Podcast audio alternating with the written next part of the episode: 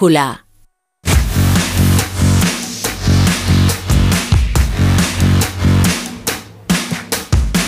Miguel Venegas, ¿qué tal? Buenas tardes. Hola, ¿qué tal, Rafa? Buenas Comienza tardes. la brújula del Radio Estadio. Sí, sí, sí, con bueno, una mala noticia. Es verdad que hace dos días ya lo barruntábamos cuando supimos su lesión grave, pero David Silva se va. Sí, sí, lo he visto. Muy Sí. emotivo, además, la despedida, muy Sí, emotiva. sí, sí. Tiene 37 años, pues una lesión por delante muy grave y que le va a tener otro año fuera. Así que es una pena que se vaya así porque nos ha dado. Ahora ha sido un carrerón. ¿eh? Un carrerón espectacular. Fíjate que hace unos años, cuando se fue del City, hicieron una encuesta en la Premier de- y era uno de los mejores eh, extranjeros de la historia de la Premier League. Fíjate. Eh, por ahí ha aparecido un tal en Thierry Henry, un tal Cristiano Ronaldo y Silva ha dejado un pozo espectacular. Sí, sí, sí, espectacular. sí, sí, Así también que- en nuestro fútbol, no solo en la liga, sino en el fútbol de la selección. Sí, sí, ¿eh? sí, en la selección, campeón del mundo, por supuesto. Fíjate que se nos va. Oye, eh, eh, no sé si hubiera sido titular en la Real este año, pero habría jugado rato, seguro. Y partidos de calidad.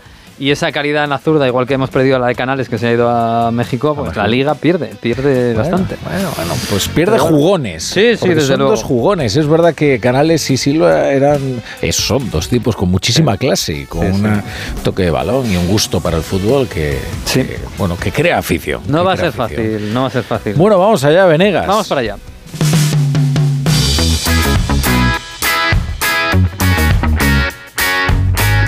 La brújula de Radio Estadio. Miguel Venegas. Bueno, hoy ha sido un día un poquito especial para ser verano para seguidores del Madrid, del Barça y del Atleti, porque si tenemos ganas de fútbol, si ellos tienen ganas de fútbol, hoy tenían la oportunidad de desquitarse un poquito. Eso sí, ahora es un poquito desmano, un poquito intempestivas en caso de Madrid y Barça. A las dos y media de la mañana, el Madrid ha, ha jugado contra el Manchester United. Ha ganado 2-0 y ha marcado Bellingham y Joselu, el segundo partido del, del Real Madrid en esta pretemporada. A las cuatro y media de la mañana, un poquito más tarde, en Los Ángeles, no en Texas, ha jugado el Barça y ha perdido 5-3 contra el Arsenal. Un partido duro, dice Xavi. Lewandowski, Rafinha y Ferran han marcado los goles. Y pues ya una hora un poquito mejor, pero es verdad que muchos estaban trabajando. A la una del mediodía de hoy, hora española, en Seúl, el Atlético de Madrid ha jugado su primer amistoso de la pretemporada en tierras coreanas contra un, contra un equipo de estrellas de Corea y han perdido 2-3. Ha marcado Lemar y Carlos Martín. Es verdad que Morata ha marcado tres goles también, pero los han anulado. Así que sí, hoy ha sido día de amistosos de pretemporada. Y el primero de ellos ha sido en Houston, Texas. Y ahí está nuestro enviado especial, Fernando Burgos. Hola Fernando, ¿qué tal? Muy buenas tardes. Hola, ¿qué tal Miguel? Buenas tardes. Ya en Dallas. Oh. Nosotros y el Real Madrid que acaba de aterrizar en la otra ciudad importante del estado de Texas. Una hora de vuelo como mucho. Nosotros hemos tardado 45 minutos y esta tarde van a entrenar a partir de las 6 hora local, una de la madrugada en España, en el AT&T Stadium, donde se va a jugar el partido. Madrid va a entrenar siempre en el estadio o en un campo anexo al estadio, pero ya aterrizado después del buen sabor de boca que dejó ayer el segundo amistoso de pretemporada en el NRG Stadium de Houston que acogió 67.801 espectadores. Casi, casi, casi lleno. En un ambientazo extraordinario con muchas camisetas del United, pero la afición que mejor estuvo fue la del Real Madrid porque vio ganar a su equipo con dos auténticos golazos. Houston, tenemos un cohete, Miguel. Es indudable que el Real Madrid va viento en popa, ha subido el nivel con un equipo muy parecido al titular. No estaban evidentemente Cross y Valverde, no estaba militado, pero los que salieron lo hicieron fenomenal con el 4-4-2, a veces en rombo, otras veces en línea, con libertad de movimientos para Jude Bellingham, que hizo su primer, su primer gol de blanco en el minuto 5 tras un pase largo extraordinario de Antonio Ru- Rudiger al límite del fuera de juego, la picó ante la salida de Onana, muy zidanesco, Miguel. El gol de Bellingham, luego la segunda eh, parte hubo cambios, el único que jugó los eh, 90 minutos eh, fue Camavinga, que vio una amarilla en el 69, fue un partido con intensidad, no como los que le gusta a Xavi, que no le gusta que haya intensidad en pretemporada. El año pasado, antes del partido de Las, Vegas, de Las Vegas, dijo que para el Barça no había amistosos. Ayer sí que era amistoso, qué curioso.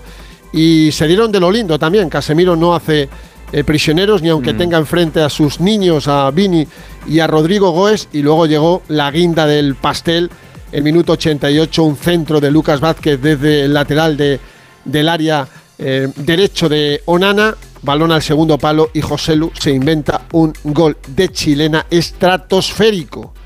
Un golazo para el jugador que el año pasado estuviera en el español y antes en el Alavés, nacido en Alemania, pero de procedencia gallega, que vuelve a marcar con el Real Madrid 12 años después, ya lo hizo en su debut en Liga frente al Almería, y al final del partido es que estuvieron todos bien, es que nadie desentonó. Muy bien Chuamení, cuidado, ¿eh? muy bien Chuamení, fantástico Camavinga, Vini como siempre, Jugó, también jugó mucho Vinicius Junior, 71 minutos, volvió a tener minutos Nico Paz. No jugó Courtois porque está tocado, pero me dicen que estará perfecto para el próximo sábado en el clásico frente al Barça. Los 90 minutos de Luni estuvieron mejor que el pasado domingo en Los Ángeles frente al Milan. Y al final del encuentro escuchamos a un Carlo Ancelotti muy satisfecho por los goles, por el rendimiento del equipo y porque sigue diciéndonos que esta plantilla es mejor que la de la temporada pasada. Eh, creo que el gol de Bellingham es eh, la calidad que él tiene. Eh, de llegar desde segunda línea al tiempo justo, Rudiger eh, le puso un balón fantástico, él marcó. Y lo de José Lu ha sido un gol que no se ve muchas veces. Es igual, la suerte que tenemos un equipo sin ego, esto es la cosa más importante para mí, más, más, más sencilla para manejar el vestuario a lo mejor. La está muy bien, está muy bien así creo. Estamos, estamos completos.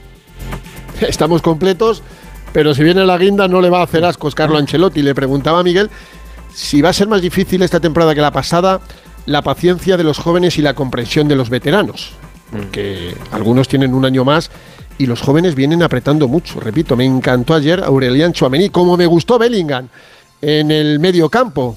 Hay veces que por detrás de los eh, meninos, otras veces acompañando a Camavinga, Modric y Chuamení o a Kroos y a Valverde, se movió por todo el frente de, ataque, incluso em, protestó iradamente y se encaró con Lisandro Martínez, que le hizo una entrada fuera del lugar, no le hubiera gustado a Xavi, evidentemente, esa, esa entrada, y marcó ayer su primer gol con la camiseta blanca. Estuvo en la primera parte, luego fue sustituido en el descanso por Valverde, un Bellingham que tiene algo, tiene flow, tiene, tiene cositas, no solo en el campo, sino también fuera, nos atendió con una sonrisa en los labios. Me veo con confianza desde el principio.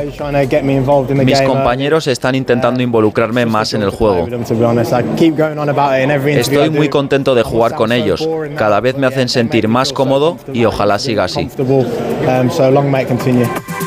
y que se encuentra muy cómodo en esa posición donde le está poniendo Carlo Ancelotti, pero también de interior un poquito más atrás. En fin, que los primeros días de Bellingham son de vino y rosas, como también los de Joselu, que salió en la segunda parte sustituyendo em, a Rodrigo Goes en el minuto 61, 30 minutos de Joselu. Tuvo un par de ocasiones, se movió muy bien por el frente de ataque, presionó, intentó robar se pegó con, los centrales, con Maguire, con Barán, con Lisandro Martínez. Bueno, se pegó absolutamente con todos y luego llegó lo que hemos dicho. Es que yo no encuentro un gol mejor en pretemporada en muchos años. La chilena de José Lu en el cielo de Houston para que el chaval estuviera así de contento.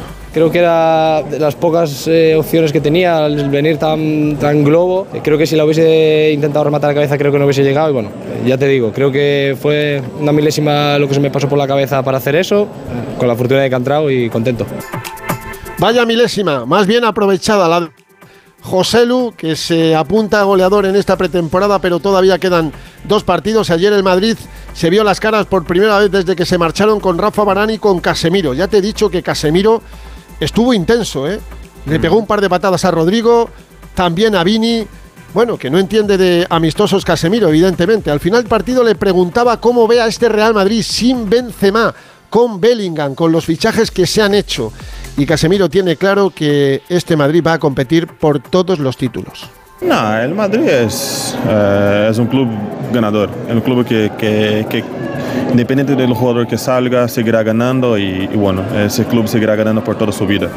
Es verdad que son jugadores jóvenes, pero son jugadores que ya, ya, ya enseñó todo el mundo que tienen mucha calidad y bueno, lo único que, que os deseo es mucha suerte y no, no contra, el, contra el maestro. Un caballero, un grandísimo futbolista que ahora hace carrera en Old Trafford, se marchó del Real Madrid, dejó muchísimos millones un rendimiento extraordinario en ocho temporadas. Y el Madrid, lo que te decía, ya está en Dallas, es dirección a su hotel de concentración, entrenan esta tarde a las seis de aquí, una de la madrugada. Y te cuento dos rápidas, una que te va a interesar en tema de mercado del Real Madrid, aunque no son jugadores del primer equipo, de momento uno. Rafa Marín se marcha cedido al Deportivo Alavés, ya está en el Estás de Benidorm con Luis García Plaza. El Madrid hace unos días le renovó el contrato que terminaba en 2024 hasta el 2026 porque tiene la sana intención el conjunto blanco. Después de la cesión con eh, en, el, en Vitoria no hay opción de compra del conjunto eh, alavesista, se va a quedar en la primera plantilla como cuarto central la temporada 24-25.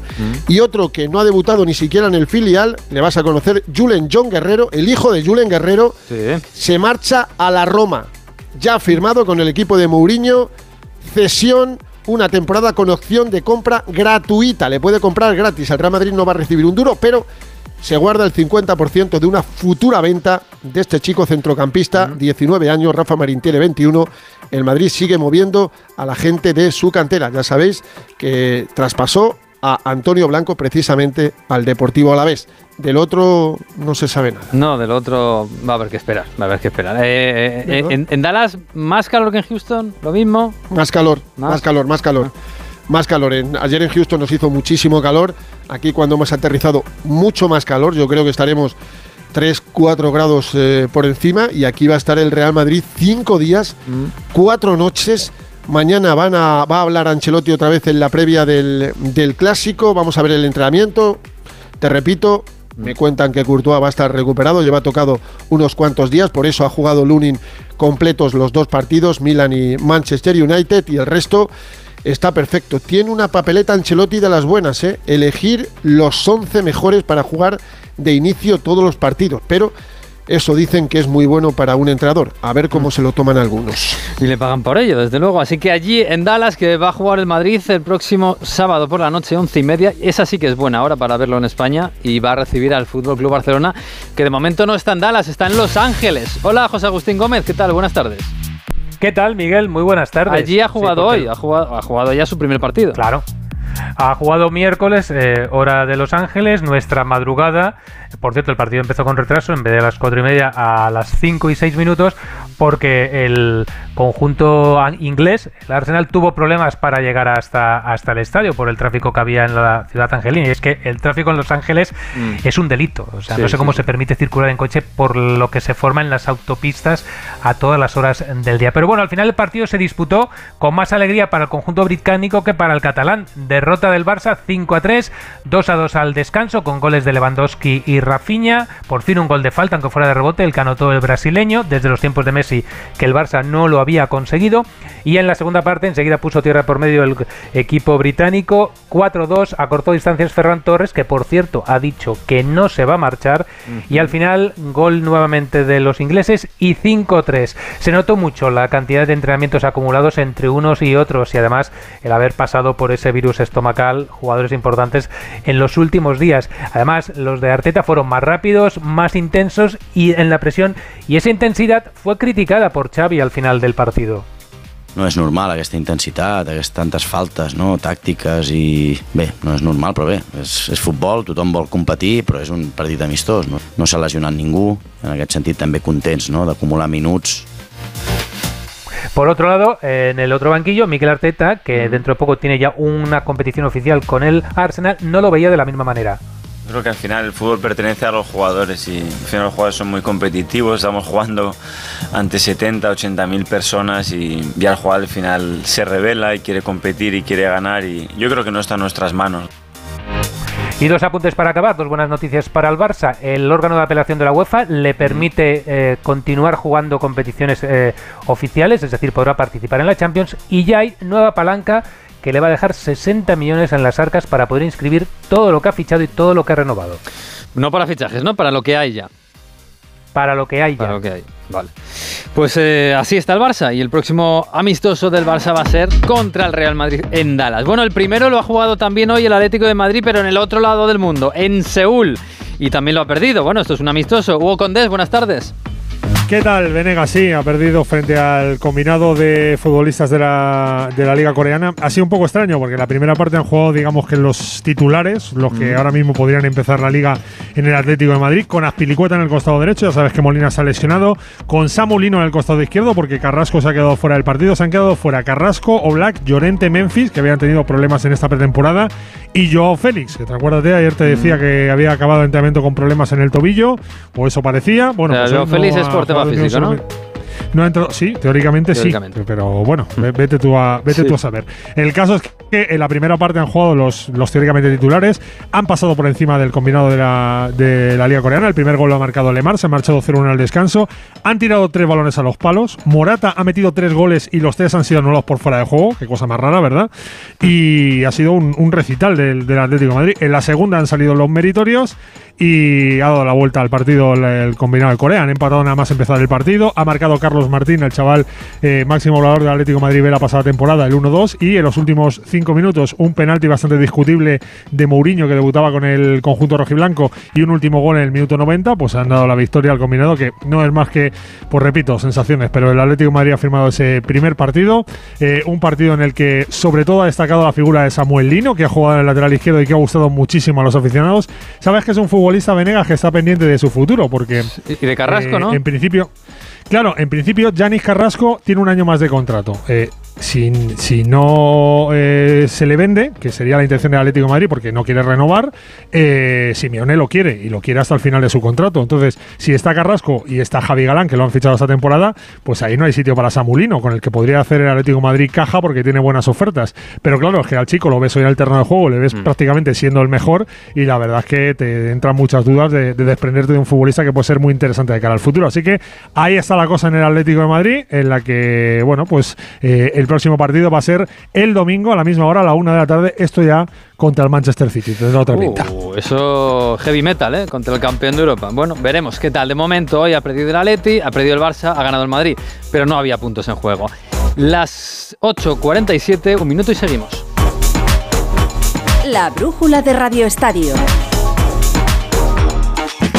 ¿Te lo digo o te lo cuento? Te lo digo. Tenemos todos los seguros contigo y aún así, ¿pagamos de más? Te lo cuento. Nosotros nos vamos a la mutua. Vente a la mutua con cualquiera de tus seguros. Te bajamos su precio, sea cual sea. Llama al 91 555 5555. 91 555 5555. Te lo digo o te lo cuento. Vente a la mutua. Condiciones en mutua.es. Hombre, Luis, te veo mejor que nunca. Es que he pillado un kilito. ¿Y ese cochazo? Pues eso, que he pillado un kilito. Este verano, si pagas un repostaje en Repsol de 30 euros o más con la app Wilet, puedes ganar un millón de euros. Pillar un kilito más te va a sentar, pero que muy bien. Más información en Repsol.es. De la información de hoy, hoy hay mucha información en Sevilla, ¿eh? Vuelve del nido al Sevilla, Carlos Hidalgo, buenas tardes. ¿Qué tal? Muy buenas tardes. No, ha terminado hace un ratito la Junta Extraordinaria de Accionistas que pidió el expresidente del Sevilla, José María del Nido Benavente, pero todo sigue igual. Castro sigue siendo presidente y el Consejo el mismo. La cuestión es que del Nido, entre acciones propias y sindicadas, tiene mayoría, tiene más acciones y apoyos que Castro y sus socios, pero no puede votar con sus acciones porque hay un pacto que él mismo firmó que sigue vigente y nadie puede votar en sentido distinto al grupo que manda. Y como no ha podido votar, pues no ha cesado el actual Consejo y no ha regresado del Nido al poder, pero avisa que irá al juzgado por tercera vez. se me ha privado ilegítimamente a mí y a muchos accionistas más del derecho de voto en la Junta. ¿Qué paso va, va a seguir? Aquí ahora ¿Qué actuaciones puede suceder? judiciales porque nosotros esto lo hemos hecho como mecánica para interponer las acciones que correspondan. Que los jueces digan que efectivamente las acciones agrupadas puedan votar y si no en palabras de ellos mismos en diciembre de 2024 finaliza la agrupación. Bueno, pues el lío sigue igual. En el otro lado de la ciudad, el Betis, siguen los fichajes, ¿no? Siguen las presentaciones. Sí, está Ramón Planes on fire. El Betis no para, son siete los fichajes ya. El sexto, el central hispano marroquí Chadi Riad, que ya lleva vari- varios días entrenando con el equipo, pero esta mañana se ha hecho oficial por fin esa cesión desde el Barça, una cesión con una opción de compra de 3 millones y luego el Barça durante dos años tendría una opción de recompra de 7 millones de euros. Y esta tarde se ha hecho oficial el séptimo refuerzo del verano que es Alex Collado, que ha firmado por seis temporadas, que también llega del Barça, pero que llega libre después de haber rescindido el contrato. El club catalán se guarda un 30% de una futura venta. El director deportivo del Betis, Ramón Planes, habla de Riad y de Collado.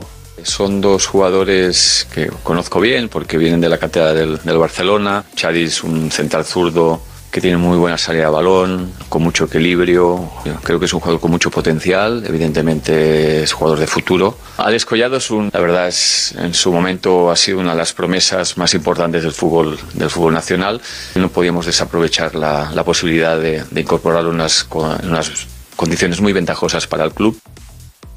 Los próximos en salir podrían ser Luis Felipe, están muy interesados tanto el West Ham como el Mónaco, y Juanmi, que tiene una negociación avanzada con el Al Riyad. Pues está el mercado caliente en Sevilla, sí señor, también. Actualidad, por supuesto, en Valencia. Hola Jordi González, buenas tardes.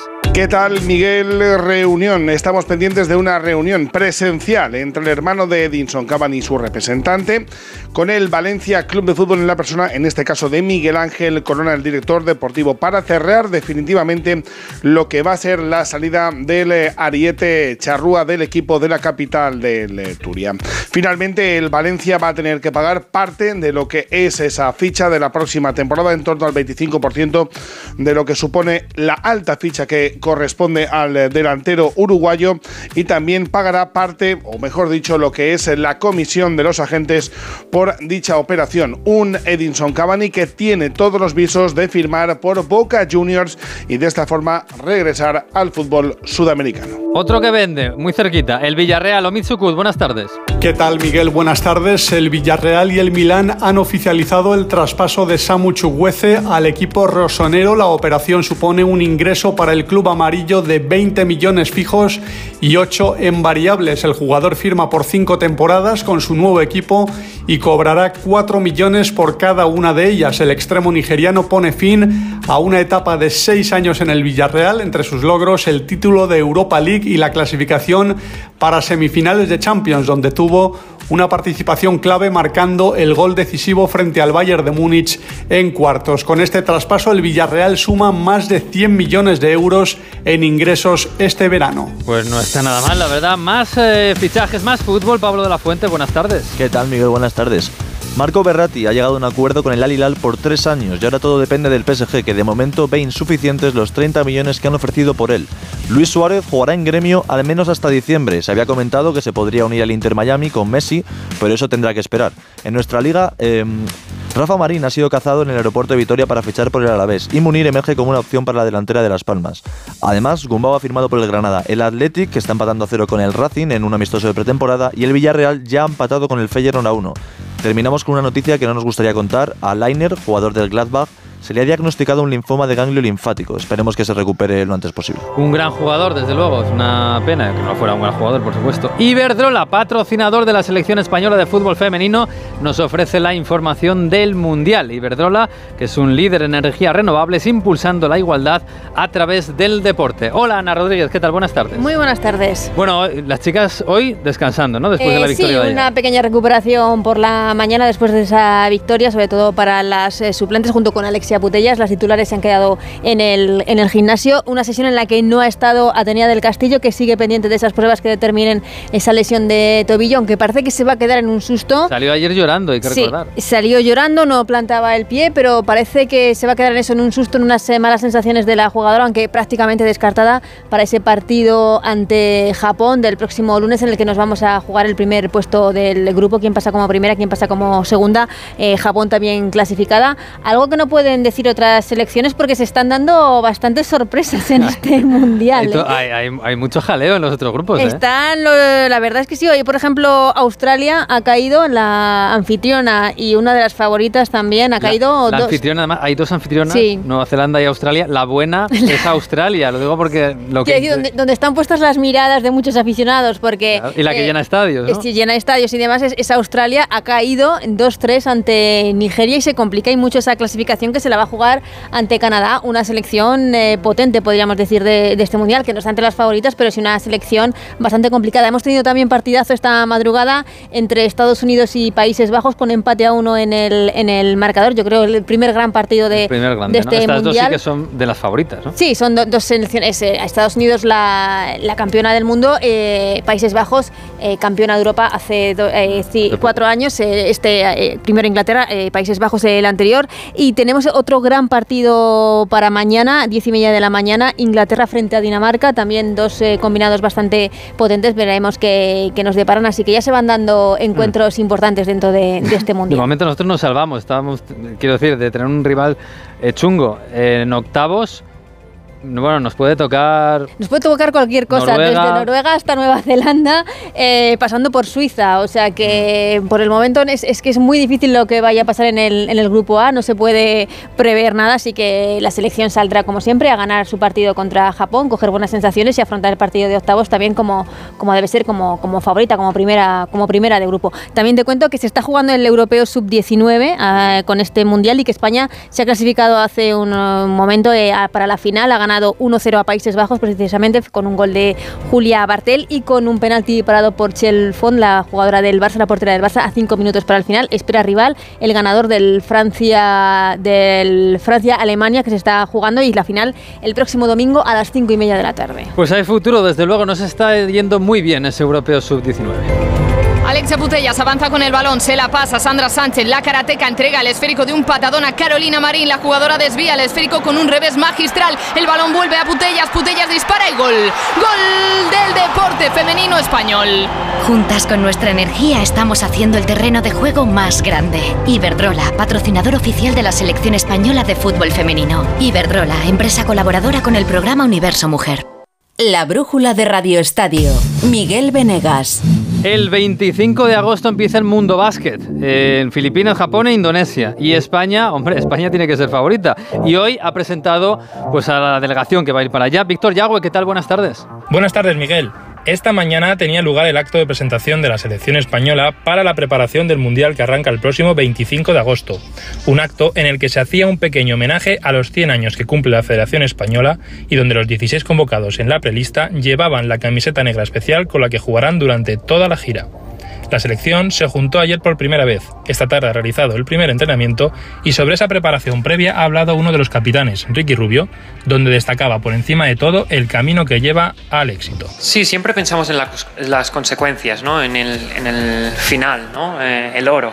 Pero creo que esta selección lo ha demostrado mucho que piensa en el camino. Eh, luego se conseguirá lo que se conseguirá, pero desde el primer día, eh, que fue ayer, se demostró muchísimo la química que hay, que hay muchas ganas, que hay que que empezar a trabajar y, bueno, eh, poco a poco irás construyendo la casa hasta el final, ¿no? Eh, veremos al final que si nos colgamos medalla, de qué color, si, si finalmente pasa, pero creo que em, tenemos que ser conscientes que el camino es el importante en, este verano. Hay que recordar que España es actualmente la número uno del ranking FIBA, es campeona de Europa y del mundo. Y sobre la cita de este verano bromeaba el seleccionador Sergio Scariolo acerca de las posibilidades que le dan a España como aspirante a revalidar el título. El ejercicio que hacemos siempre cuando empezamos la preparación es ir a ver las, digamos, las mayores casas de apuesta donde qué cuotas nos dan en donde nos ponen. Así que estamos entre el sexto y el octavo. El primer partido de la selección en su preparación será el próximo viernes día 4 contra Venezuela en Madrid. También jugaremos contra Estados Unidos y Eslovenia en Málaga y contra Canadá y República Dominicana en Granada antes de viajar a Indonesia para defender el título mundial. Pues le quiero preguntar a David Camps qué podemos esperar de este mundial, de este mundo básquet. Hola David, buenas tardes. Buenas tardes, Miguel. Viene bien que a España no se le dé como favorita al título, ni tan siquiera está entre las seis primeras candidatas al oro. Un elemento que, como dice Scariolo, será utilizado a su favor llegada la gran cita, como lo es la experiencia y los batacazos cuando España ha ido de gallito y ha salido trasquilada. El Mundial 2014, con quizás la mejor selección de nuestra historia, ya ha servido como referencia para poner los pies en el suelo a los internacionales y arrancar sabiendo que Estados Unidos, pese a la juventud de su plantilla, Eslovenia con Luka Doncic y dos de los posibles rivales en la segunda fase de España como Canadá y Francia tienen argumentos suficientes para destronar a España. El camino para revalidar el título es el más complicado. Eslovenia, Australia o Alemania aparecen en el horizonte de los cuartos de final y semifinales, aunque viendo cómo han sido los últimos 20 años en el baloncesto europeo y mundial, quizás tienen todas ellas motivos para intentar eludir precisamente a España. Es un reto mayúsculo para los vigentes campeones de Europa, del mundo y número uno del ranking FIBA. Todo dicho, Miguel, desde la humildad. Desde luego, ¿tenemos alguna noticia más? Marcos Fernández, ¿qué tal? Buenas tardes. Muy buenas tardes, Miguel. Pues otra de baloncesto, Juan Hernán me devuelve a Europa para fichar por el Panathinaikos por las próximas dos temporadas y luego en el Mundial de Natación, en waterpolo, España jugará por el bronce frente a Serbia, perdió contra Hungría su semifinal y Hugo González, que se ha clasificado para la final de los 200 espalda. Y por ello, y con ello, para los Juegos Olímpicos. Pues se nos está dando muy bien, Rafa, ya lo Sí, sabes. sí. Más información, más deporte, ya sabes, esta noche a las once y media en Radio Estadio Noche. Ahora economía. Con Héctor Gómez. Economía.